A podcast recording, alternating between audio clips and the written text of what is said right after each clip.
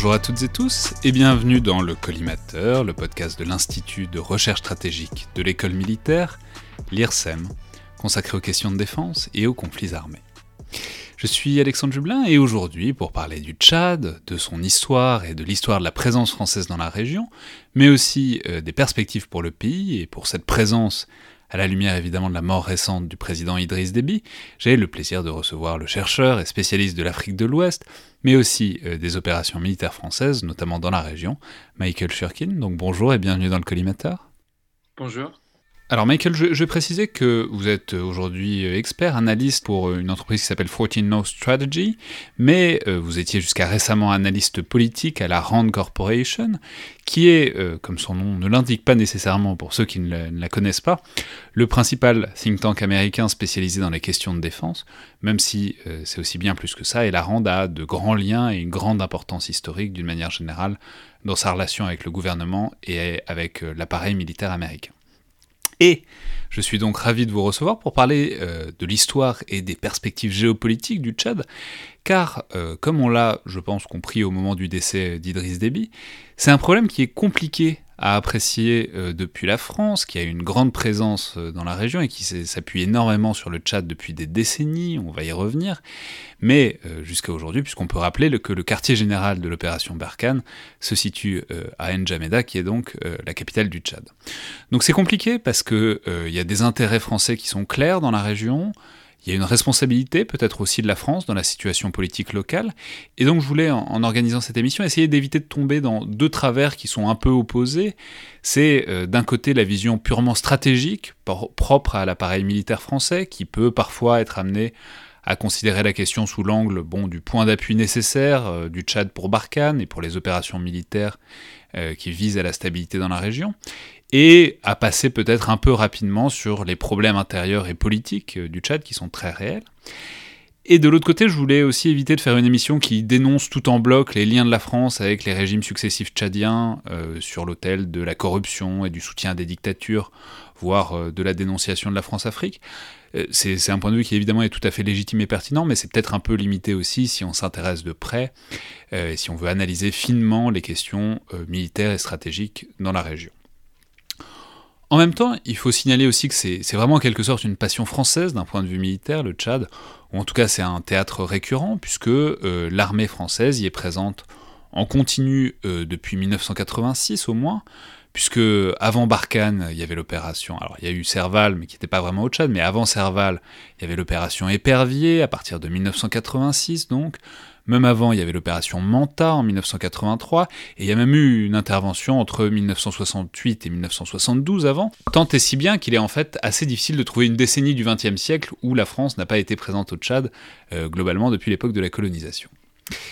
Et euh, pour un problème qui est aussi lié à l'histoire française, je trouve très bien et très utile de décentrer un peu le regard, grâce à vous Michael, et à envisager la chose hors de France, vue de l'autre côté de l'Atlantique, même si on va voir que euh, les États-Unis, et notamment la CIA, ont en fait aussi été des acteurs euh, de cette histoire qui ont été importants. Alors, pour commencer par le commencement, même si c'est pas vraiment le commencement, Michael, il faut peut-être rappeler que c'est évidemment une ancienne colonie française. Euh, le Tchad était au sein de l'AEF, l'Afrique équatoriale française, et euh, le Tchad accède donc à l'indépendance en 1960. Donc est-ce qu'on peut peut-être dire un mot, alors peut-être de la colonisation rapidement, mais surtout de cette arrivée à l'indépendance, et notamment de la manière dont elle se fait par rapport à la France? Est-ce que c'est contentieux ou est-ce que c'est plutôt pacifique? Et euh, dans quelle mesure est-ce qu'en 1960, il est prévu ou prévisible que la France reste investie, disons, dans la région? Il y a certaines choses qu'il faut comprendre euh, quand il s'agit de la colonisation française. au Tchad, c'est le fait que si on, remonte au début, la France n'avait aucune bonne raison pour être au Tchad euh, dès le début. C'est-à-dire que la raison pour laquelle on se trouvait là au Tchad, c'était une combinaison d'aventurisme, de, de, de, de enfin, on faisait de concurrence avec les Britanniques. Euh, il y avait des, officiers français qui aussi voulaient faire des, épopées à travers le désert, etc. Donc, il n'y avait pas de raison économique, il n'y avait pas les, raisons, la mentalité en, au tournant de siècle, il n'avait pas de, de bonne justification. Et dès qu'on se trouvait sur place, à cause du fait qu'il n'y avait aucun intérêt, vrai intérêt économique, il n'y avait pas vraiment de, l'investissement. Euh, L'administration française cherchait à, économiser autant que possible. Donc, on ne faisait pas grand-chose. On pas vraiment fait des investissements dans l'infrastructure. On n'a presque rien fait. Et donc, en ce sens qu'on a décidé d'octroyer l'indépendance à, l'État, l'État en étant vraiment l'État colonial, l'administration coloniale. Donc, c'était de, donner les clés de l'administration aux Tchadiennes, enfin, certains Tchadiennes. Il y avait très peu, parce que l'État, l'administration était vraiment, c'était le minimal. Et on n'a pas fait grand-chose pour préparer les gens à se gouverner, à administrer la population. Donc, la transition était pacifique, il n'y avait pas d'interaction, il n'y avait pas de, guerre. Euh, je crois qu'il y avait certains Tchadiens qui, voulaient avoir l'indépendance, qui s'intéressaient à ça, mais, ce n'était pas vraiment, c'était plutôt la, volonté de la France de quitter l'Afrique plutôt que la volonté des Africains à les voir sur Terre. Et le résultat, c'est qu'il n'y avait pas de préparation, il n'y avait pas de gens sur place qui savaient vraiment administrer, et il n'y avait pas, plus important, on n'avait pas de, de, culture politique en place. Et je, je dis souvent que oui, on peut dire des choses sur la colonisation, les péchés de la colonisation, mais d'un autre point de vue, la décolonisation a été aussi une, grave euh, faute parce qu'on a, fait trop vite, trop rapidement et sans avoir intégré les gens pour les préparer pour les industries, etc. Aussi, il y a, le problème que euh, c'était des Sahara, donc une certaine ethnie qui se trouve au sud du Tchad, qui était chrétianisé et aussi qui était euh, beaucoup plus intégré dans l'administration française, formé dans tout, en général tous les Tchadiens qui avaient de quoi travailler dans les administrations, dans les bureaux, etc., c'était des Sarahs. Et les, les, ethnies du Nord, les ethnies de l'Est, les ethnies de Zagawa, de Tébou, etc., tous ces gens-là étaient en dehors de l'administration, ils n'avaient pas la ah, formation, il n'y avait pas la préparation. Et donc, on a, on a quitté le Tchad précipitamment et en, donnant, en donnant les clés à une certaine communauté, une certaine ethnie, à l'exclusion des autres. Et le résultat, c'est qu'on a vraiment, on a, on a laissé une situation, on a créé une situation qui était destinée à s'imploser.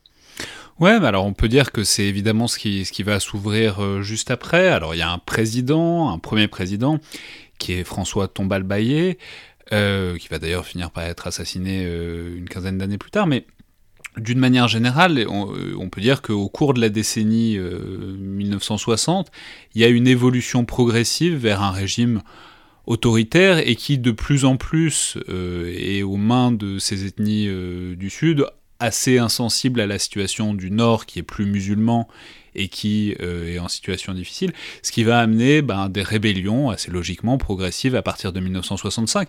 Et voilà, c'est ça le mouvement, et c'est aussi ça, on va en reparler probablement dans une minute, mais qui, va pousser la France à remettre un pied dans la région à partir de 1968. Oui, oui. Mais ce qui est fascinant, euh, enfin pour moi, dans cette euh, époque de Tombabaï, c'est le fait que la France ne sait pas se comporter vis-à-vis d'une ancienne colonie. C'est-à-dire qu'on a donné la souveraineté aux Tchadiennes, mais parce que c'est nouveau, c'est un rapport tout à fait nouveau, on ne savait pas quoi faire, comment, comment se comporter avec eux. Et c'est intéressant quand, donc en 65, quand la première interaction a, commencé contre euh, ce régime post-colonial, euh, les, les, reflets, les réflexes des c'était d'un côté donner de l'assistance militaire, ce qu'ils ont fait, mais de l'autre côté d'essayer de, de, de, diriger, de reprendre le contrôle sur l'administration du pays pour le diriger, pour essayer de réimposer la politique coloniale. Donc, on voulait, on, voulait gouverner, mais ne voulait pas gouverner. Donc, il y avait cette, cette ambivalence. Et en fin de compte, après certaines années, aussi le fait que Tombaba ne voulait rien, il, ne voulait pas ça, donc il, résistait beaucoup aux tentatives des administrateurs français de, s'imposer encore une fois sur la politique. La France a, a pris les leçons de laisser aller du point de vue de la gestion interne de l'État du pays pour se limiter à l'assistance militaire.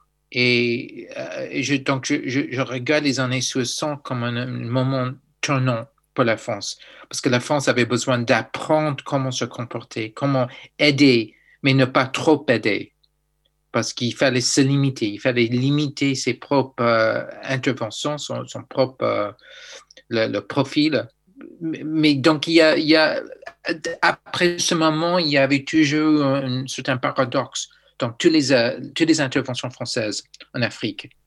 Ouais, tout à fait. Alors, on peut juste préciser, on va évidemment pas rester trop longtemps sur les années 60-70.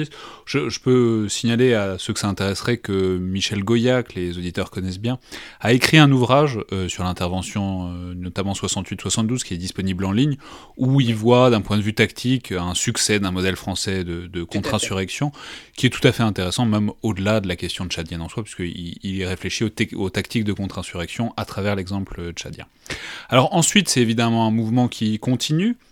Mais euh, je l'ai déjà dit euh, rapidement, donc le président est, Tombalbaye est, assassiné en 1975, et c'est euh, à la fin de la décennie 1970 que les choses se compliquent vraiment, puisque les rebelles, qui viennent essentiellement du nord, donc musulmans, prennent possession de N'Djamena, et c'est là que commencent vraiment quelques années de guerre civile qui sont très sanglantes, jusqu'à ce que la situation se stabilise un peu, et malheureusement pour le pire comme on va le voir. Donc, ce qui se passe, c'est qu'il y, a des communautés, il y a des, gens qui étaient à la périphérie de l'État colonial qui, qui maintenant euh, euh, essaient de, de, de, de prendre, de, de, tourner, de renverser l'ordre colonial qui a penché sur les, les gens du Sud pour mettre à côté les gens du Nord, les gens de l'Est, les musulmans. Et maintenant, il y a les groupements musulmans, les gens du Nord, les gens de l'Est, qui, qui, qui ah. prennent pour eux l'État, l'appareil euh, étatique qui est le, reste de, de, l'État colonial, et de s'imposer en écartant les gens du Sud. Et, et c'est à ce moment que le, la politique tchadienne ça devient l'enjeu de, la politique tchadienne. Donc, les gens qui étaient à la périphérie, de l'ordre colonial, qui maintenant, c'est eux qui dirigent, c'est eux qui contrôlent, c'est eux qui se combattent entre eux. Et ça met la France dans une position intéressante et très difficile de, de savoir quand et pourquoi et de quel côté s'imposer. Et pour quel objectif et avec quel résultat parce que d'après après les années 60, c'était toujours, comme j'ai dit tout à l'heure, il y a un paradoxe qui s'impose où on, veut intervenir sans intervenir. C'est-à-dire, on veut s'intervenir, on veut essayer d'établir, de promouvoir l'ordre tout en restant en dehors de la politique interne parce qu'on ne veut pas gouverner. Mais c'est une, une position assez paradoxale, à mon avis. Ouais, alors euh, on va en parler parce que c'est là qu'apparaît une grande figure qui est très importante, très problématique, qui est la figure euh, d'Hissène Abré, qui est l'un des chefs militaires qui euh, sont dans cette guerre civile et c'est lui qui va, qui va prendre le pouvoir in fine. Mais c'est aussi là que c'est intéressant de commencer peut-être à replacer le Tchad dans, dans, la région parce que c'est aussi là qu'arrivent des influences extérieures. D'abord euh, de la part de la Libye de Kadhafi, qui est évidemment le grand voisin jusqu'au nord, qui euh, envahit une partie du pays, qui a même l'espoir à un moment de fusionner les deux pays. Mais, euh, et notamment en réaction, c'est l'un mène à l'autre, c'est pour contrer Kadhafi, bah, il y a la CIA et puis il y a la France qui se mettent à soutenir progressivement Hissène qui est vu comme, bah, en quelque sorte, la barrière, le grand chef qui pourrait faire barrage à ce Kadhafi qui inquiète tant, tant, tant les États-Unis que la France à cette période-là.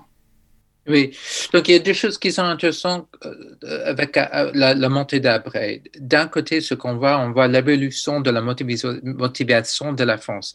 C'est-à-dire que avant, les interventions françaises étaient motivées par le, le souci de préserver l'ordre. Et après, cela est devenu le souci de, oui, préserver l'ordre, mais aussi d'essayer de, de, limiter l'influence libyenne, parce que Gaddafi était vu comme une menace. Mais l'époque d'après aussi, ça marque l'entrée euh, des États-Unis dans le tableau.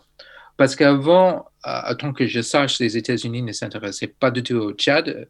Pour, quelle raison? Il n'y a rien là, c'est pas du tout intéressant. C'est un truc offensé si les Français veulent jouer dans leur le, comme on dit dans le, le, pré carré euh, gardé comme ça, bon, laissez-le, c'est pas important.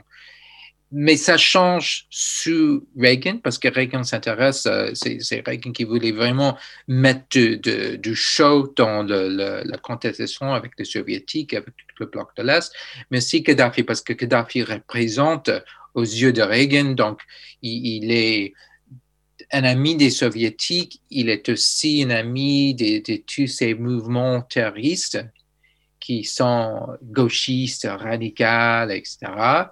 Et donc, il devient une menace. Et tous les années 80 euh, sont, et pour la France et pour les États-Unis, il y a donc euh, une guerre euh, contre Libye et, comment dit on, une guerre procuration. Il y a la, la une guerre par procuration, par proxy. Donc, une guerre procuration, mais pas procuration pour les Français. Peut-être la France aussi sert des, les États-Unis. Les États-Unis s'en servent des Français pour faire cette guerre contre, contre Libye. Mais aussi, c'est intéressant à voir que, donc, il y a les États-Unis et la France, mais aussi les rapports entre les deux ne sont pas très bien. Et, et alors, on est content de se trouver alignés, mais aussi les Français sont très soupçonneux, jaloux, ils sont méfiants de l'influence des autres, ils sont soupçonneux des Américains, ils, regardent avec un mauvais yeux les rapports entre Abré et les Américains. Et tant que je sache, de part du point de vue des Américains, les Américains sont fous des Français. ils sont contents, ils ne cherchent pas à augmenter l'influence dépend de la France parce qu'ils sont fous de la France. C'est pas, enfin, ils sont fous de l'Afrique en général. Donc, si les Français sont très influencés, c'est pas grave. Tandis que les Français sont très jaloux de, l'influence et soupçonneux de, de l'influence américaine. Alors, donc, il, devient il y a une alliance vraiment mal à l'aise avec la France, les États-Unis et après les, Américains, en tant que je sache, sont, euh, indifférents à Abré parce qu'Abré, bien sûr, avait des mauvais côtés. Reagan s'en foutait, mais la France euh, n'aimait pas. Mais c'était une alliance de convenance parce qu'ils étaient tous les trois d'accord sur la guerre contre la Libye. Alors cela devient très important. Ouais, mais alors il faut, il faut dire un mot maintenant de, de Abré quand même, parce que c'est très gênant en fait, et, à bien des égards, on lit la relation entre la France et Déby à la lumière de, de la relation entre la France et, et Abré auparavant. Euh, juste, je précise incidemment que euh, Hissène Abré est évidemment un très grand criminel de guerre. Il a été condamné pour crime de guerre, crime contre l'humanité. Il a été condamné à perpétuité. Il est encore en prison à l'heure actuelle. Notamment après sa chute, on a découvert d'énormes charniers euh, qui datent de l'époque de la guerre civile. Donc c'est pas anecdotique. Et euh, il faut peut-être euh, savoir préciser. Alors on a compris les raisons géopolitiques au sens du grand jeu en Afrique face à la Libye avec les États-Unis. Mais il faut peut-être préciser comment il est soutenu par les États-Unis et aussi et surtout par la France pendant cette décennie 1980. Parce que c'est une grande ombre qui plane notamment sur, euh, sur François Mitterrand, euh, le fait d'avoir misé et de s'être associé à ce point-là à un grand criminel de guerre comme Hissène Abré. Anecdotiquement, on peut rappeler que euh, Hissène Abré est arrivé au pouvoir avec un personnage dont on parle souvent un peu, qui est, qui est le fameux mercenaire français Bob Denard, qui était avec lui pendant la prise du pouvoir. Anecdotiquement, parce que même s'il avait des liens avec les services, c'est pas non plus tout à fait un soutien officiel de la France que ça veut dire nécessairement. Mais ensuite, euh, voilà, la France, euh, mine de rien, s'investit au Tchad. C'est l'opération Manta à partir de 83, l'opération Épervier à partir de 1986. Donc présence militaire, livraison d'armes, formation aussi des officiers de l'armée de. Donc, c'est, enfin, je veux dire, c'est pas que euh, un jeu géopolitique, c'est aussi il y a, un, une un vrai investissement très concret qui se passe et qui bénéficie, alors vous nous direz peut-être dans quelle mesure, mais à Abré à la stabilité de son pouvoir. Oui, oui. Oui, donc euh, les, la France et les États-Unis soutenaient après, mais la France ne voulait pas. C'est-à-dire, ils voulaient parce que c'était nécessaire, c'est une question de pragmatisme. Mais il est clair aussi qu'il n'y avait pas de, de grande amour entre la France et après. Et aussi, on se souvenait toujours du fait qu'après était responsable de, la, mise en, otage. Ils ont fait prisonnier euh, un officier français et après l'a fait exécuter aussi. Et, donc, il y avait un mauvais goût qui restait, un mauvais souvenir. Et aussi, on n'aimait pas le fait qu'après était assez proche de Reagan, l'administration de Reagan. Et aussi, on a bien critiqué la France en disant que la France soutenait le. On a soutenu les gens qui ont fait des bêtises, on a fait les, atrocités, les, crimes contre l'humanité, mais euh, dans ce cas-là, oui, donc on était là, mais, mais on n'était pas aveugle, on savait. Et on n'apprécie pas parce que je crois qu'il y avait un sentiment de, de, fait que ce Abré, il est dangereux. Je n'ai pas l'impression que la France cherchait à faire tomber Abré, mais euh, c'est clair que la France était prêt à le laisser tomber. Et, c'est exactement ce qui s'est passé. Oui, euh, donc, et il faut dire, euh, il faut dire, faut peut-être maintenant passer au prochain grand acteur, euh, qui est déjà ce président, ce futur président Idriss Déby, parce que il a un parcours qui est aussi très lié à la France, et il a une ascension sous la présidence d'Hissène Abré, mais qui est très liée avec la présence de l'élément militaire français. Alors on peut commencer par dire que c'est vraiment très littéralement un fils de berger euh, qui doit euh, beaucoup de son ascension justement à cette coopération militaire avec la France dont on parlait, parce qu'il est repéré euh, par des officiers français alors qu'il est en stage à Paris, et que l'appareil militaire français appuie vraiment sa, montée en grade dans l'armée tchadienne au cours de la décennie 1980. Mais Debis savait très bien aménager ses rapports avec la France. Et c'est évident que c'est toujours euh, un des clés de son, succès. Le fait qu'il savait faire ça, tandis qu'Abré ne s'intéressait pas. Et tous les autres, ils ne s'intéressaient pas. On ne voulait pas, on ne voulait pas. On, voulait se servir de la France, mais on ne s'intéressait pas vraiment à être proche aux Français. Et Debbie, par contre, il avait une meilleure appréciation de ce que ce soutien français pourrait lui offrir. L'un grand euh, aspect de sa carrière, c'est cette euh, reconnaissance de, l'importance des relations avec la France. C'est incontestable que sans le soutien de la France, il n'aurait jamais pu garder euh, le pouvoir aussi longtemps. C'est la réalité. Je suis allé à Kinshasa, souffert. Je suis allé à Libreville, souffert. Je suis allé à Bangui, j'ai trop souffert. Je suis allé à Libreville, j'ai trop souffert. C'est qui ignore me disent tout haut, tu n'es pas chez toi. De retour à N'Djamena, ma capitale.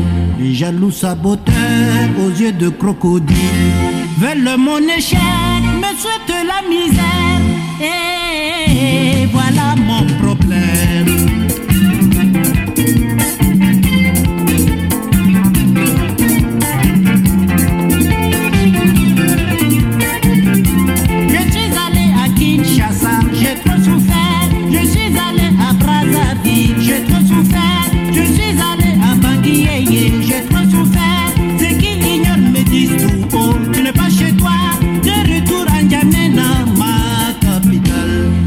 Jaloux saboteur aux yeux de crocodile veulent mon échec ma misère.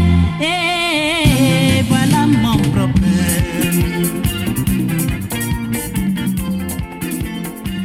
Ouais, mais alors, donc on peut, pour replacer, pour rester encore une minute dans les années 1980, donc on peut dire il monte, il est appuyé par euh, les officiers français à la coopération militaire française, il monte en grade jusqu'en 1989 où il fait une tentative de coup d'État, euh, une première tentative de coup d'État contre Hissène Habré, qui rate, mais euh, il s'enfuit et il prépare euh, un peu mieux la suivante, et en 1990, donc, il renverse Hissène Habré et il finit par prendre le pouvoir euh, grâce au soutien bon, de la France, mais aussi et surtout de la Libye, euh, ce qui est intéressant puisque euh, on voit que la Libye se réintroduit, la Libye toujours de Kadhafi évidemment, se réintroduit dans ce jeu tchadien, et là en l'occurrence pour une fois se trouve du même côté que la France. Ouais, ouais. Qui est euh, aussi au passé, Dabi avait une carrière, il était, comme Abré, il était en général assez contre Libye, mais, mais, mais ce qui est étonnant, c'est qu'il a su comment gérer ce rapport entre la France et les Libye. Et il a réussi à, tenir, à avoir des, relations qui ne menaçaient pas trop les Français. Et il a su les limites, il a su comment gérer ce- ces, ces deux rapports-là, de trouver un équilibre. Ce qui est devenu plus important, c'était la question de, Soudan et de Darfur. Et, je crois que le, Sud, le Soudan est devenu beaucoup plus important aussi de bénéficier de, de soutien de certains éléments au Soudan. Et il a vraiment, il était un maître de balancer toutes ces influences, tous ces acteurs. Il a fait très, très bien, tout en sachant comment euh, garder les, des, des bons rapports avec les Français pour pour que les Français ne, ne, ne fassent pas trop, trop de soucis. Mais j'imagine, ça c'est le côté que je ne connais pas très bien, mais j'imagine qu'il y a aussi des, des, des évolutions domestiques dans la France. C'est-à-dire que les, avec la fin de, de la guerre froide, euh, et la France et les États-Unis sont devenus moins sensibles aux Libyens, moins paranoïa, moins euh, méfieux de Libye. Parce que le, le lien Libye-Union soviétique ne voulait plus rien dire. Alors, Kadhafi est devenu moins. Il n'était pas la menace qu'il était avant. Il était un autre genre de menace. Et... Ouais, et, et, donc, et, donc, tout ça permet à cette prise du pouvoir de débit, avec donc soutenu par tout un tas de puissances euh, un peu différentes. Oui. Alors, il faut peut-être dire aussi un mot de, de comment se met en place ce régime débit. Euh, avec ses appuis extérieurs évidemment aussi. On, on peut rappeler qu'au tout début, il y avait un, un, un, espoir assez net de pluralisme, de démocratie, oui. et que en même temps, euh, dès euh, le début milieu des années 90, il paraît assez rapidement clair que ça va pas forcément durer très longtemps. Donc voilà, comment est-ce que ça se passe? Et puis aussi, puisque c'est toujours un peu si on fait le procès de la France dans, ces affaires-là, c'est toujours autour du thème de soutien des dictateurs, soutenir des dictatures et de ne pas soutenir la démocratie. Disons, au moment de ce tournant progressif de plus en plus autoritaire de débit au cours des années 90, quel est le rôle de la France? Par exemple, on a beaucoup dit que la France l'aurait aidé à truquer les, les, élections présidentielles en 1996. Est-ce qu'on sait ces choses-là? Et d'une manière générale, est-ce qu'on sait disons, quelle est la relation de débit euh, au fur et à mesure qui, qui s'installe dans ce régime autoritaire euh, sur le Tchad? Oui, donc dans toute l'Afrique, euh, dans les années 90, euh, on voit qu'il y avait d'abord un mouvement vers la démocratie, le pluralisme, mais après, souvent en général, les, pouvoirs africains ont trouvé des façons à contrecarrer, à contrefaire la démocratie pour contourner les règles et les élections, etc., et pour réimposer le dictateur, quoi. Mais, mais la rôle de la France là-dedans, c'est difficile à discerner et l'un des grands problèmes quand il s'agit de la France et la France-Afrique et tout ça, c'est que tout est possible. C'est-à-dire que les, les, histoires de, de conspiration qu'on entend sont plausibles, toujours plausibles. Donc, vrai ou non, c'est plausible. Et, ça, c'est un problème parce que c'est ça qui rend, il y a toujours, il y a souvent un élément de vérité là-dedans. Alors, est-ce possible? Est-ce que la France a vraiment aidé Déby à truquer les, élections? Je ne sais pas, mais je sais que c'est possible. Il y a les, les, éléments qui indiquent que oui, effectivement, mais au moins, on n'a pas, c'est clair que la France n'a pas vraiment mis de la pression sur Dabi de ne pas truquer les, élections. S'il truquait les élections, s'il faisait quoi qu'il faisait, la France était content parce que c'était, point de vue de, Paris, c'était euh, dans les intérêts de la France de laisser faire. Et d'un côté, parce que la France postcoloniale, sincèrement, ne voulait pas s'insérer dans la politique, parce que l'ingérence dans la politique domestique, c'est un truc colonial, elle ne voulait pas faire ça. Je crois que c'est sincère. Mais bien sûr, il y a toujours cette paradoxe. En étant là, on, a une influence sur la politique. Donc, on ne veut pas avoir l'influence sur la politique, mais on a l'influence politique. Et donc, dans cette situation, dans cette situation paradoxale, on, est capable de faire des choses, on est capable de ne pas faire des choses, et c'est difficile.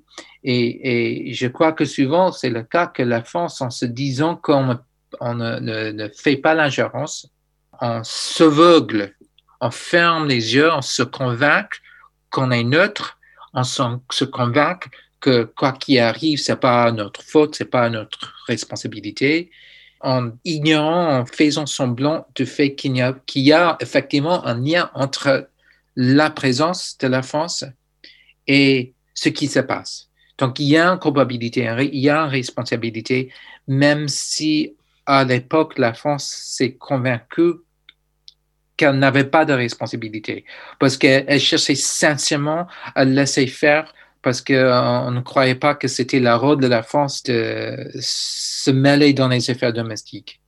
Et donc, dans ce sens-là, on a laissé faire. Et de, l'autre côté, on peut voir ça comme un soutien tacite, au moins tacite. Si ce n'est pas actif, c'était au moins un soutien tacite. Ouais, alors, euh, et ce soutien tacite, il va se poursuivre, puisque ensuite il y a la décennie 2000. Alors, dans la décennie 2000, il y a beaucoup de choses. Il y a euh, le conflit avec le Soudan voisin, dont vous avez déjà commencé à parler, mais qui est évidemment très important, parce qu'il y a, on en reparlera, mais c'est le problème du Tchad, c'est qu'il y a des conflits un peu partout autour, tout le temps. Mais euh, il y a la Libye, il y a avec le Soudan, notamment autour du Darfour, euh, et en gros, le problème, c'est que ben, le Tchad et le Soudan, chacun soutient les groupes rebelles euh, de l'autre pays, et donc c'est quelque chose qui va durer la décennie.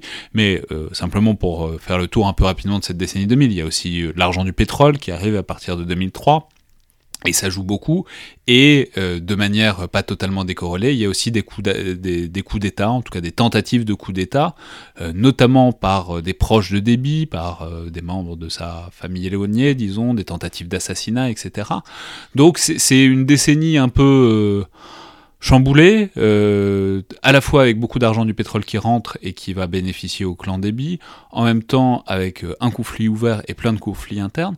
Donc, euh, en quelque sorte, comment est-ce que Déby va survivre à cette décennie 2000, puisque c'est aussi comme ça qu'on l'a présenté au moment de sa mort récente.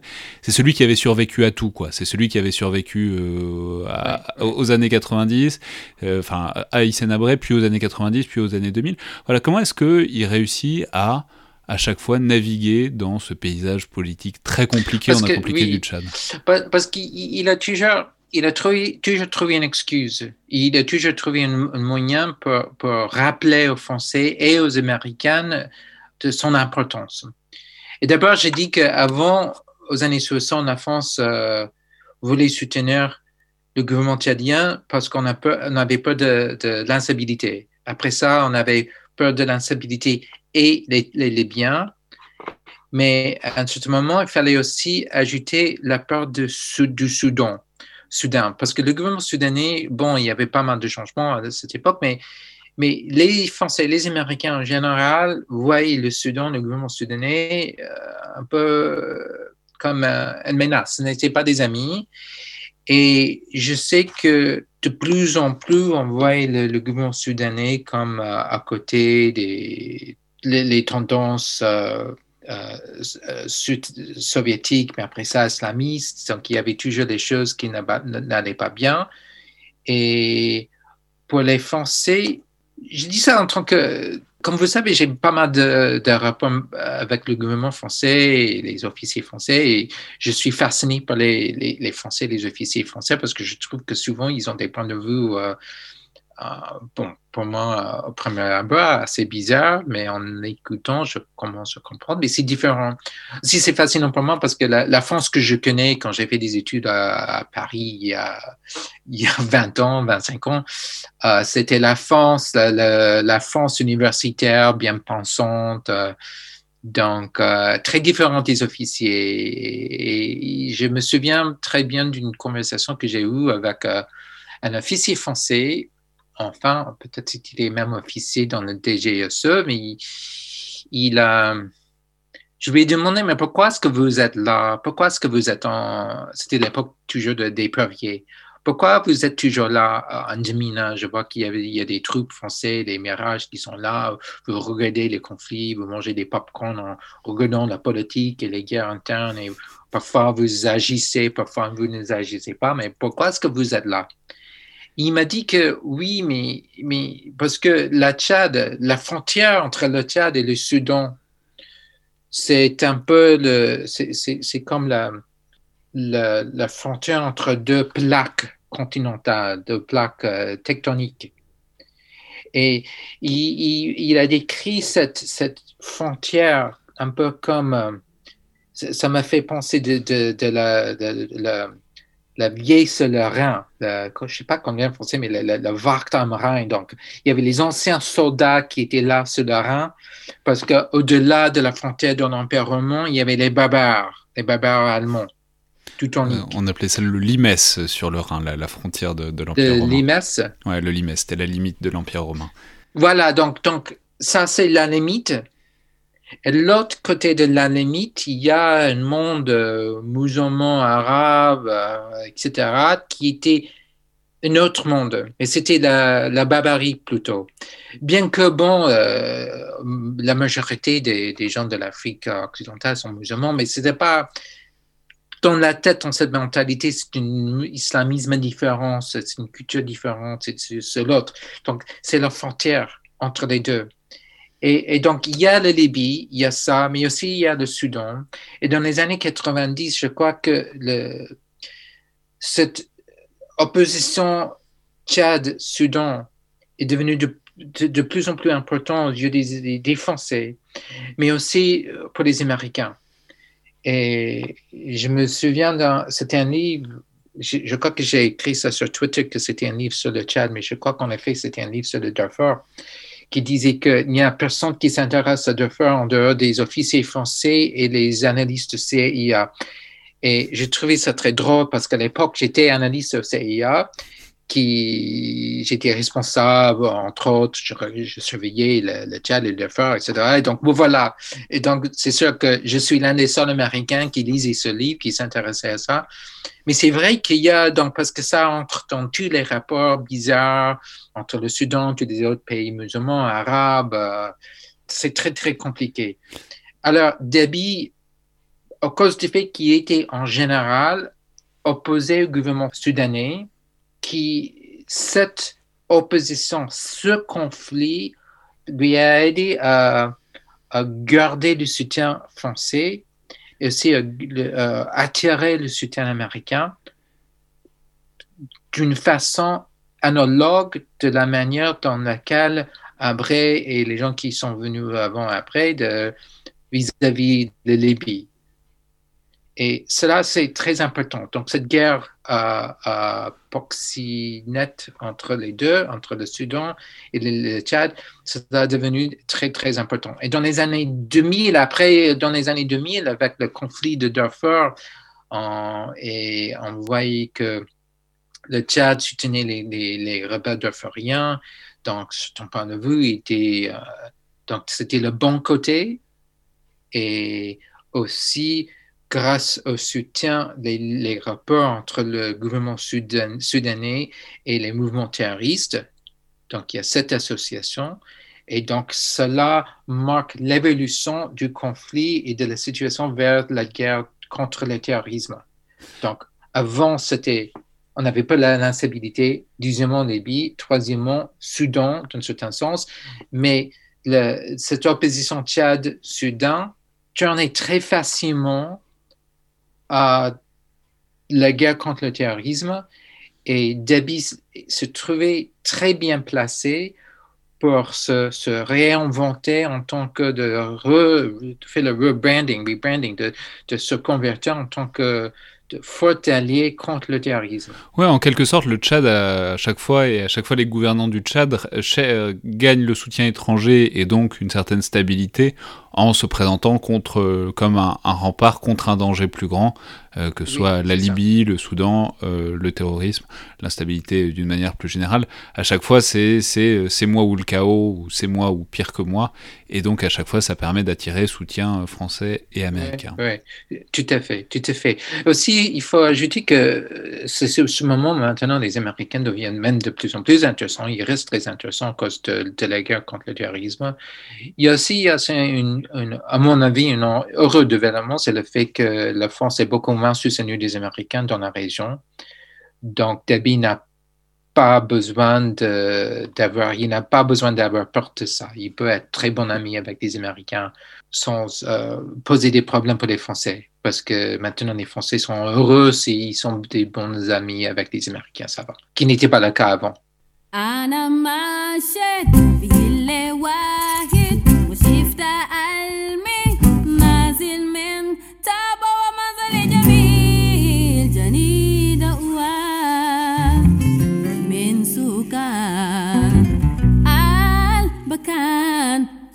Moja kumaranga, kummerangga, gombo.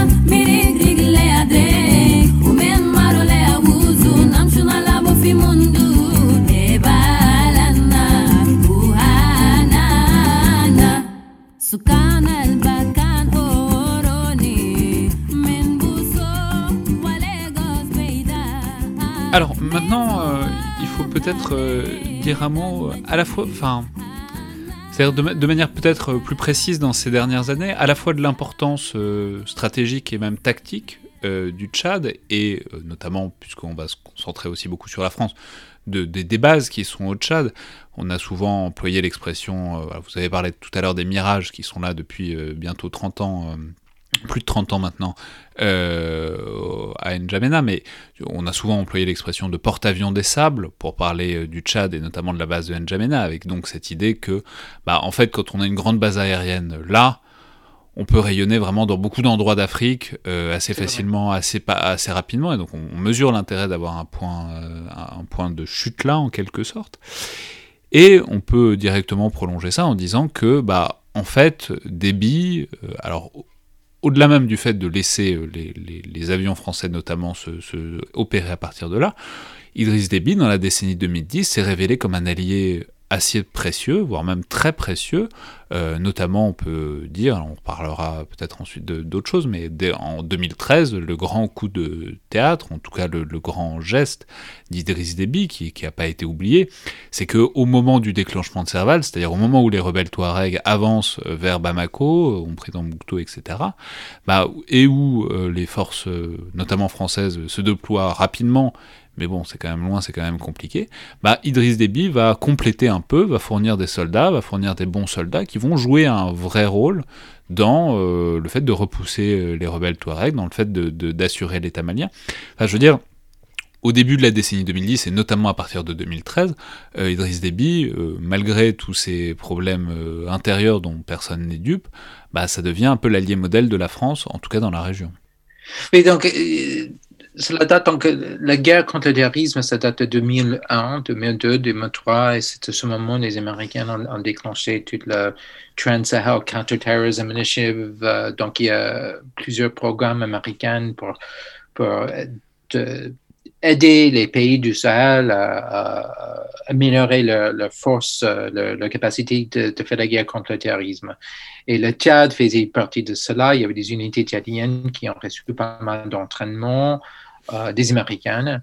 à l'époque, les Français aussi s'intéressaient toujours à ça. Pour Debbie, c'était très utile et, aussi parce que tout cet entraînement contre-terroriste était aussi, c'est utile pour lui aussi pour faire la guerre contre les rebelles. Et c'est important. Les États-Unis, euh, d'un certain sens, a aidé à Dabi à se faire des, unités de prétoriens, on dit, avec lesquels ils pouvaient se protéger.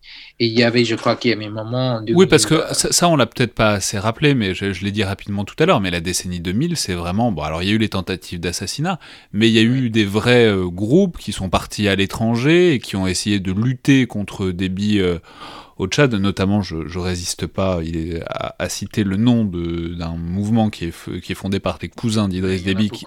Oui, mais alors il y en a un qui, qui, me plaît particulièrement, ceux qui fuient au Soudan, qui fondent donc le socle pour le changement, l'unité nationale et la démocratie, ce qui fait le merveilleux acronyme SCUD, mais euh, qui, ce qui fait partie donc des mouvements euh, qui, luttent contre Déby soutenu par le Soudan, mais contre lesquels Déby doit aussi euh, lutter, et c'est là qu'on voit bien que ben, profiter de, des investissements et des aides américaines dans la lutte contre le terrorisme, ça peut permettre de faire d'une pierre deux coups euh, du point de vue de débit à cette époque-là. Oui, oui. Mais ce qui était fascinant, enfin, euh, quand j'étais analyste euh, dans le gouvernement américain, je, m'intéressais à, savoir si, si c'était le, cas que la politique américaine était de, de soutenir Dabi est-ce qu'on le soutenait ou non? On, voulait qu'il fasse la guerre contre les terroristes.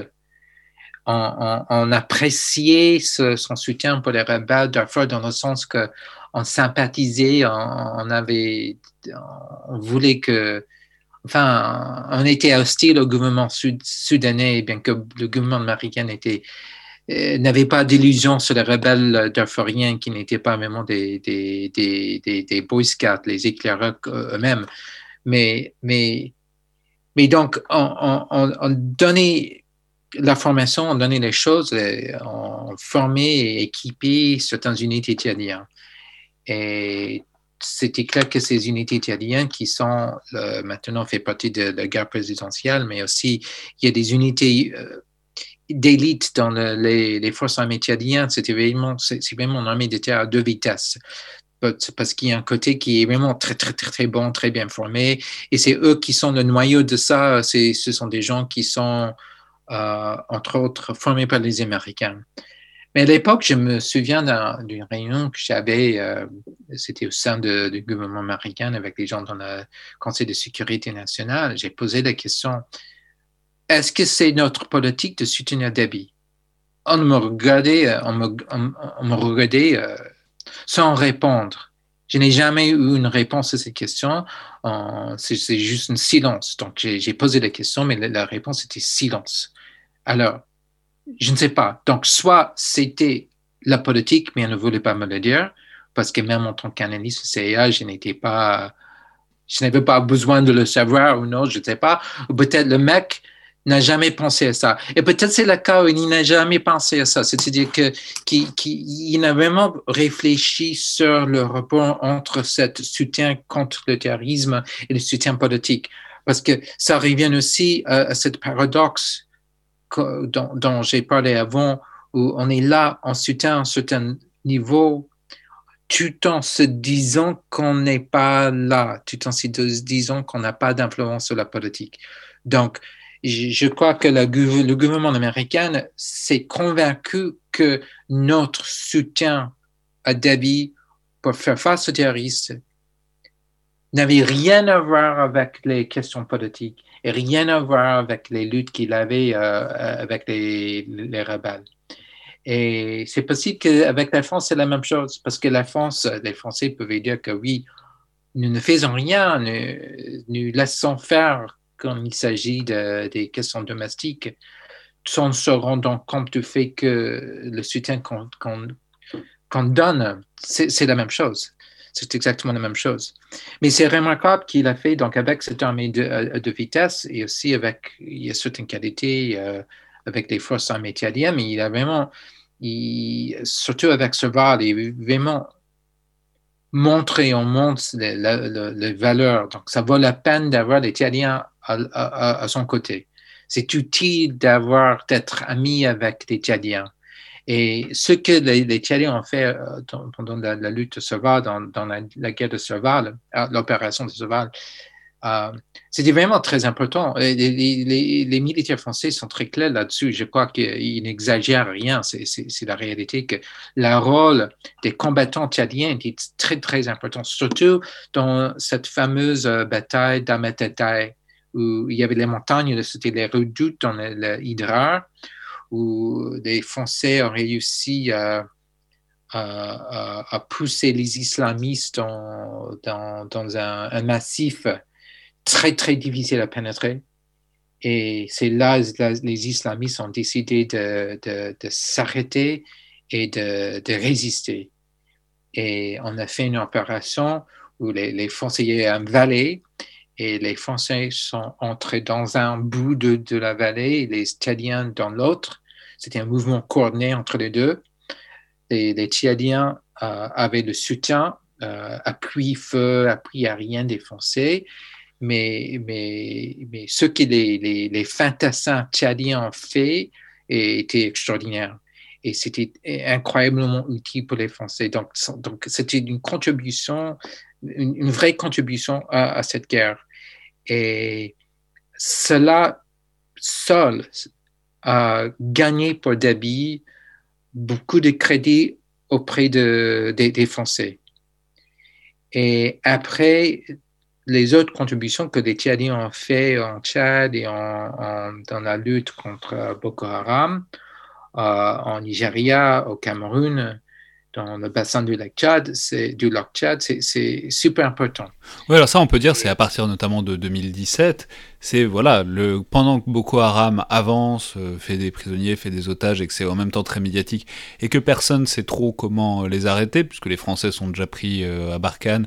Il n'y a pas vraiment d'acteur euh, qui est là, qui est capable d'arrêter cette rébellion, ce mouvement de Boko Haram, bah c'est débit, enfin, c'est le, les forces tchadiennes qui vont permettre d'arrêter en tout cas le mouvement, la progression de Boko Haram. C'est vraiment, euh, encore une fois, débit qui s'illustre du point de vue militaire, alors que personne ne sait vraiment trop par quel bout le prendre, et qu'il n'y a pas d'autre acteur vraiment qui est capable de combattre cet ennemi sur lequel tout le monde s'entend en plus. Boko Haram, enfin, je veux dire, il n'y a pas de, c'est pas, c'est pas, c'est pas un problème géopolitique. C'est tout, tout, le monde est d'accord que c'est terrible ce que fait Boko Haram, et c'est Déby qui, qui, les arrête, en tout cas qui les ralentit. Oui, oui. Et, ce qu'on a vu dans les opérations euh, contre Boko Haram, c'est que euh, les forces armées nigériennes Nigérian, Nigérian, je sais pas. Nigérian, français, Nigérian, Nigérian, je sais pas. Ouais, c'est, moi non plus, parfois, c'est compliqué, mais c'est. Enfin, de Nigeria, donc les anglophones, ils ont des forces armées beaucoup mieux équipées, beaucoup mieux équipées, avec des ressources hein, beaucoup plus vastes que les armées tchadiennes. Mais cette armée de Nigeria a, a échoué, ne pouvait pas, ne pouvait pas faire grand-chose est, assez inapte quand il s'agit de lutter contre le Boko, Haram. Alors, les Tchadiens sont arrivés, ils sont, arrivés en Nigeria, ils, étaient là, et avec moins de ressources, ils ont mieux fait. Ils ont réussi à faire ce que les armées nigériennes ne pouvaient pas faire. Et c'était un moment de gloire, donc c'était un peu euh, honteux pour, les, pour le Nigeria, mais, mais pour les, les forces armées italiennes, pour débit, c'était, un bon moment. Encore une fois, il montre, il démontre le, le, le valeur des, des, des, troupes tchadiennes et leur utilité et, et l'utilité d'être amis avec Dabi parce qu'ils pouvaient faire ça. Ouais, mais alors c'est, c'est intéressant parce que ça nous amène euh, aussi en contradiction, disons, à, à la crise qui est actuelle. C'est-à-dire, qu'est-ce qui nous amène à cette question? C'est la mort d'Idriss Déby. D'où vient la mort d'Idriss Déby? D'une rébellion qui gagne du terrain et où il a été tué euh, au, sein d'un combat, enfin, même si c'est pas forcément très clair euh, encore les conditions de sa mort. Mais donc, il faut parler de cette rébellion, cette rébellion donc du fact, qui est donc le Front pour l'alternance et la concorde au Tchad. Mais pourquoi? Parce que ça oblige aussi à reposer la question de la Libye, qu'on avait un peu oublié depuis, euh, depuis euh, etc.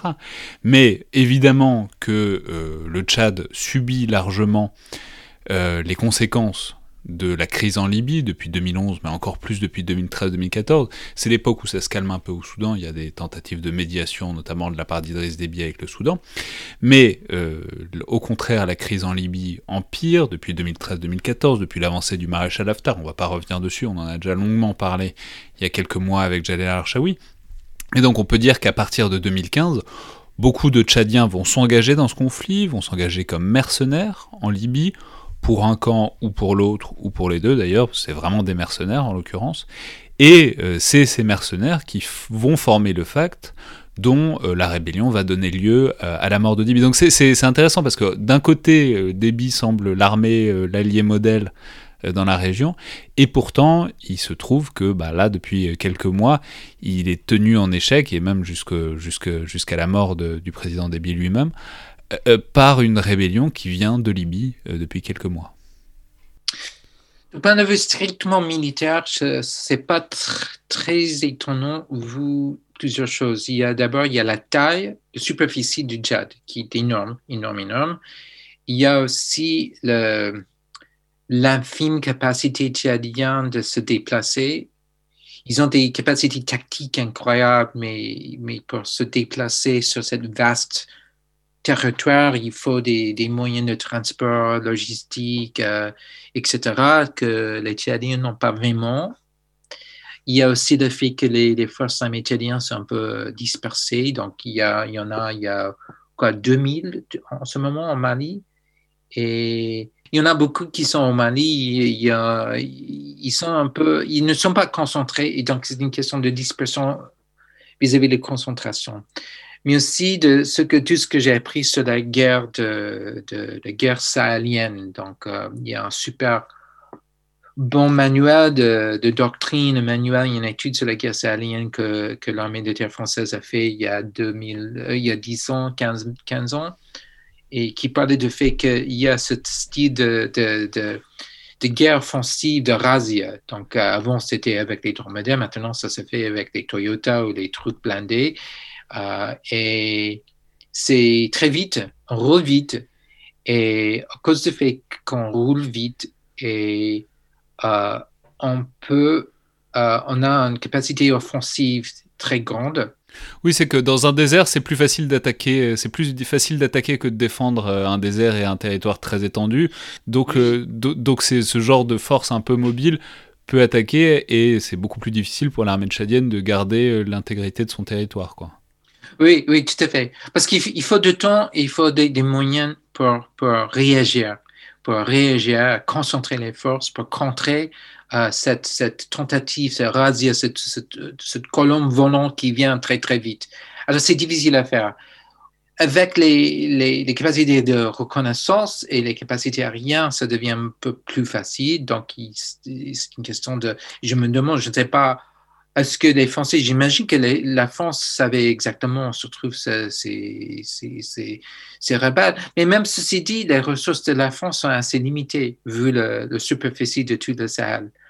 Mais j'imagine que la France savait, mais on ne sait jamais euh, jusqu'à quel niveau les Français partagent les informations avec les, les Tchadiens. Et aussi, on ne sait pas si les Tchadiens avaient la capacité de de, réagir. Donc, même s'ils savaient exactement se trouver les colonnes, les, attaquants, est-ce qu'ils avaient la capacité, vu leur capacité logistique de transport, etc., de réagir d'une façon euh, suffisante? Alors, pour cela, cela ne m'étonne pas tellement, parce que je sais que c'est simplement, c'est difficile à réagir dans ce sens. Et on dit, euh, on a même dit dans ce manuel qui a fait de terre française que, c'est pour ça qu'il il vaut mieux faire de la guerre offensive que le faire défensivement. Il ne faut pas avoir des positions statiques, etc.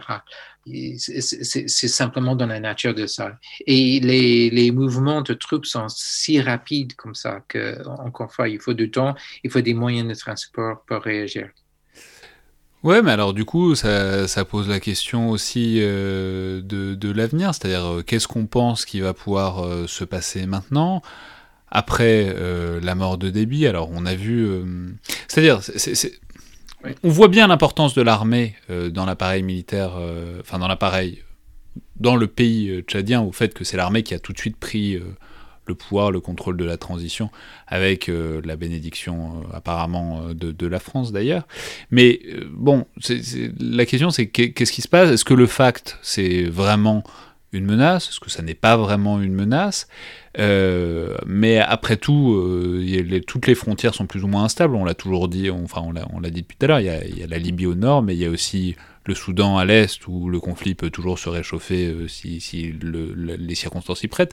Il y a toujours Boko Haram à l'ouest aussi, qui n'est pas du tout terminé. Donc on pourrait aussi imaginer une, euh, une coalescence de facteurs, euh, tout, tout ce qui vient au même moment, Ouais, et ouais. une situation extrêmement... Même si le fact n'est pas forcément capable de faire tomber l'armée tchadienne, on pourrait Mais il y imaginer a un que... autre fact. Il y, il y aura un nouveau. Il y aura un nouveau fact.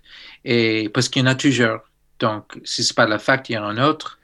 Et aussi, il peut. Oui. oui. Donc, une, question, c'est que si Déby n'a pas réussi à se défendre des rebelles, comment est-ce que ça peut se faire que son fils, qui est moins expérimenté, comment ça se fait qu'il pourrait se défendre? Parce qu'on sait qu'il y aura un autre. Si le fact est fini, il y aura un nouvel fact, c'est clair. Et après ça, une nouvelle, et une nouvelle, et une nouvelle. Et ça peut toujours se faire qu'il y a d'autres problèmes. On dit que même les islamistes sont vraiment, ils sont votes contre les, la famille de Dabi pour plusieurs raisons. Et donc, il y a des, des mésis- les islamistes, il y a toujours les questions de Darfur, il y a toujours des questions des problèmes au Soudan, il y a toujours des questions dans le Centrafrique qui sont toujours très liées à la politique entre Soudan et, le, et Tchad parce que le cœur aussi de Centrafrique est aussi un, théâtre dans cette lutte entre les deux côtés de la frontière entre l'Empire romain et l'Empire des, euh, des, barbares, pour parler d'une façon un peu oui, mais alors ça, on, on peut dire, c'est vrai qu'on n'a même pas eu le temps de parler de la Centrafrique, mais la Centrafrique est aussi oui, le oui, voisin. Il faut vraiment prendre une carte pour bien voir à quel point dans cette région il y a des conflits partout et que donc ça peut évidemment s'enchaîner assez rapidement si euh, il y a- Voilà. il y, a un acteur aussi central que le Tchad qui est déstabilisé. Oui. Alors, la grande question, c'est comment sortir de cette, cette cycle de, de conflit, cycle de rébellion, ce cycle qui a l'air d'être permanente. Parce que ça a l'air, on a l'impression que ça tourne toujours d'une façon permanente. Si ce n'est pas le Libye, c'est le Soudan. Si ce n'est pas le Soudan, c'est de je ne sais pas qui, mais c'est toujours les mêmes problèmes. Et comment sortir de cela? C'est pour ça que les, gens qui sont les critiques de la France vis-à-vis de la France, ils disent que il faut que la France arrête enfin de soutenir les, dictateurs et d'obliger, de les obliger à ouvrir la, la, la dimension politique, à démocratiser, mais pour le vrai, d'essayer de donner enfin au Tchad un gouvernement qui est légitime, qui s'intéresse aux intérêts de, de plupart de, la population et non pas à une fraction de la population, qui est toujours le cas. Parce que de Tombabay jusqu'à Dabi, on n'avait pas de, de, gouvernement tchadien qui vraiment s'intéressait aux intérêts aux, toute la population. Mais alors ça, juste, il faut que la France on, on, peut les citer parce que c'est important, c'est des critiques qu'on voit. En France, la personne, la chercheuse qui est probablement la plus visible et la plus proéminente là-dessus, c'est Marielle Debos qui a publié un ouvrage important sur le métier des armes au Tchad, où c'est tout à fait ce genre de critique. Il y a euh, en Royaume-Uni euh, Nathaniel Powell qui a publié l'an dernier un livre sur le bilan des interventions militaires françaises au Tchad.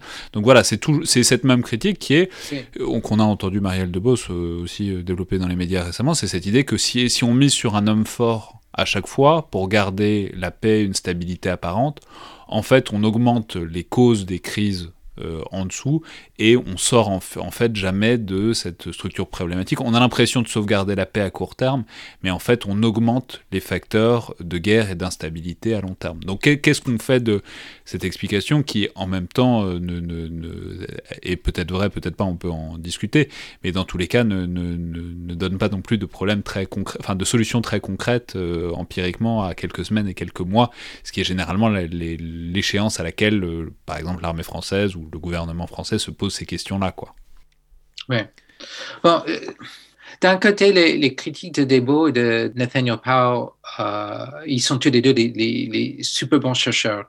Et euh, à mon avis, il faut absolument les lire. Mais bon, d'un côté, leurs critiques, ils ont raison, ils ont tout à fait raison. Mais la question pour ceux qui s'intéressent à la, politique, la question alors pour l'avenir. Donc, c'est vrai, au passé, on a fait des choses qui ont ajouté un problème.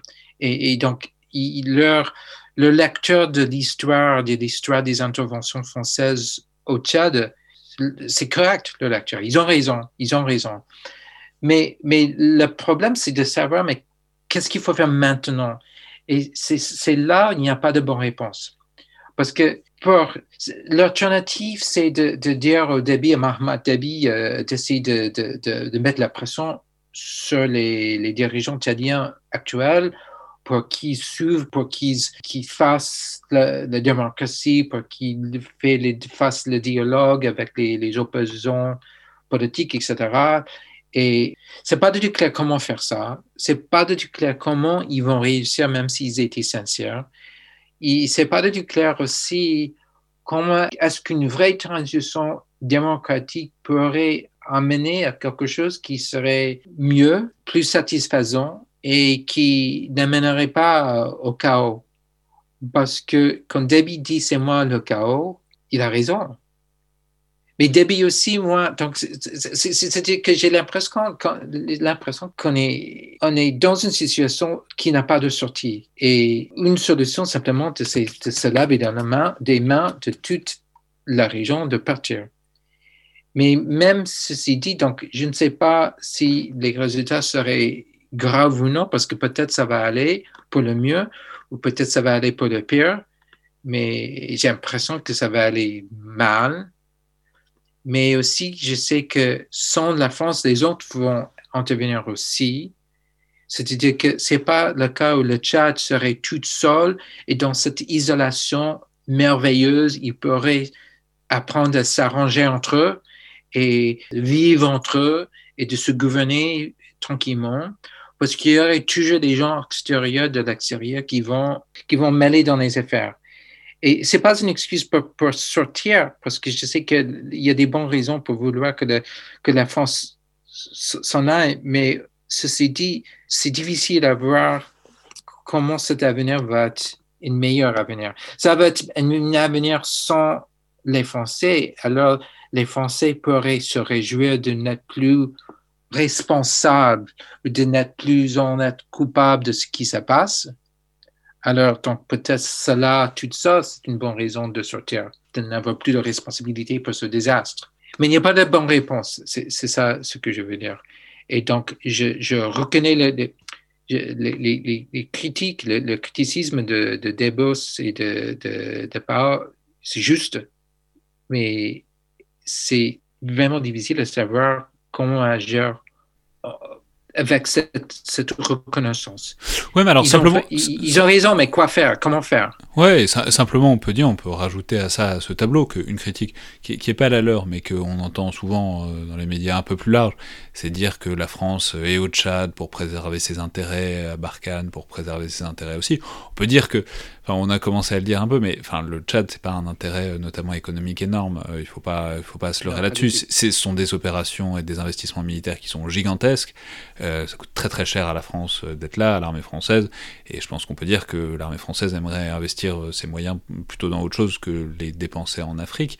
Donc c'est plus, ce que je veux dire, c'est que parce que c'est une critique qu'on entend parfois, je pense qu'on peut dire avec une relative certitude que c'est pas un, investissement calculé, c'est pas une volonté de prise de position, etc. Éventuellement euh, préserver un peu des intérêts stratégiques anciens, mais surtout c'est vraiment une problématique de désengagement euh, tout à fait typique de bah, on est au Tchad et on ne sait pas comment partir, comment partir, de la même manière qu'on est en train de le retrouver plus à l'ouest euh, depuis quelques années, de on est dans Barkhane et on ne sait toujours pas vraiment comment en partir parce que c'est facile d'aller de, de, lancer des opérations, c'est pas facile de les arrêter dans des pays qui sont déstabilisés. Oui, oui, c'est vrai. Mais dans, euh, aussi, peut-être pour ajouter à, ça, il y a, on fait souvent la comparaison entre le Sahel et l'Afghanistan parce qu'on dit maintenant, oh, regarde, les Américains, ils sont en train de sortir d'Afghanistan, donc ils, sont, ils ont la capacité de sortir de l'Afghanistan. Peut-être nous aussi, les Français, peuvent, euh, nous pouvons sortir du Sahel, pourquoi pas? ça, fait longtemps qu'ils sont censés sortir d'Afghanistan, les Américains. C'est bien que ça marche, c'est bien que c'est pas si facile. oui, c'est pas si facile. Mais pour l'instant, ça semble être le cas où ça va se passer. On va vraiment sortir on dit, enfin, je ne sais pas. Mais c'est quelque chose qu'on a déjà entendu en 2009, en, 2000, oui, 2016. Oui, mais, il y a, il faut le dire, il y a une grande différence entre l'Afghanistan pour les Américains et le Sahel pour les Français, c'est que l'Afghanistan, c'est l'autre côté du monde, de, de, de, de, la planète. Et, et ce qui se passe euh, aux Afghans, là, euh, bon, c'est déplorable pour les Afghans si les talibans arrivent, ils vont massacrer les gens, qui, ils vont le faire, ils vont massacrer les gens, ça va être un désastre, une catastrophe. Mais en dehors des questions humanitaires, ça ne touche à rien aux intérêts euh, américains. Peu importe, parce que c'est l'autre côté de la planète, c'est pas du ça ne nous touche pas. Il n'y a pas de prix à payer, sauf la mauvaise conscience du fait qu'on était en certain sens responsable de, de souffrance du peuple qui, qui, est vrai, mais, mais bon, ça va, on peut euh, oublier ça facilement, ce qu'on fait toujours, malheureusement. Mais pour le Sahel, pour la France et le Sahel, c'est pas c'est pas l'autre bout de la planète, c'est pas vraiment très loin. Et les liens sont là, c'est très important. C'est pas une question économique. Je suis très hostile aux gens qui ont des qui disent ça, qui, disent que les, Français sont là pour l'uranium, pour l'or, le pétrole. C'est la bêtise, ça n'a rien à voir, c'est stupide. Euh, et le Tchad euh, n'était jamais rentable en tant que colonie. Enfin, toutes les colonies n'étaient pas rentables. C'était une mauvaise affaire toujours. Mais enfin, il y a des liens, il y a des liens de population, il y a des liens euh, entre toute la région, la sur-région, la région, les pays africains, la France, tous les Africains qui vivent en France, tous les Français qui vivent en Afrique. Euh, il y a la migration, il y a les, déplacements de gens, il y a aussi le trafic des drogues, il y a, des trafics de terrorisme, etc., etc., etc. Et tout cela pour dire que le désordre, la, France ne peut pas rester indifférent au désordre dans la région, comme les États-Unis sont libres à être indifférents au désordre qui existe en Afghanistan. Il y a une différence. Et, donc, quand je vois les Français dire que ah oui, on peut faire comme les Américains qui sont en train de quitter l'Afghanistan, c'est pas c'est pas la même chose. C'est regrettable pour la France, mais on est là. Très bien. Merci beaucoup, Michael Shorkin, euh, de nous avoir aidé à, à, plonger dans cette question. Évidemment, on voit, on n'a pas répondu à toutes les questions qui se posent. On a même assez peu de réponses, mais ce serait inquiétant si on avait des réponses définitives à des problèmes si compliqués. Mais je pense quand même que, à la fois, on a pris du recul et, on y voit beaucoup plus clair désormais grâce à vous. Merci aussi d'avoir fait cet entretien en français euh, avec un français qui était parfait et, votre accent américain qui était très agréable. Non, si, si, si, si, c'était très bien. Euh, je signale par ailleurs que beaucoup beaucoup de vos publications, euh, notamment sur Barkhane et sur le Sahel, sont disponibles sur le site de la Rand Corporation, et c'est toujours très instructif de voir ça depuis l'autre côté de l'Atlantique et un peu hors du contexte franco-français.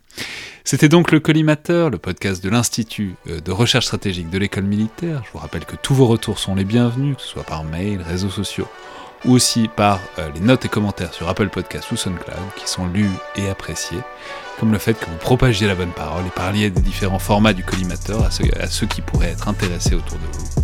C'est comme ça que le podcast continue de croître en audience. Merci à toutes et tous et à la prochaine fois.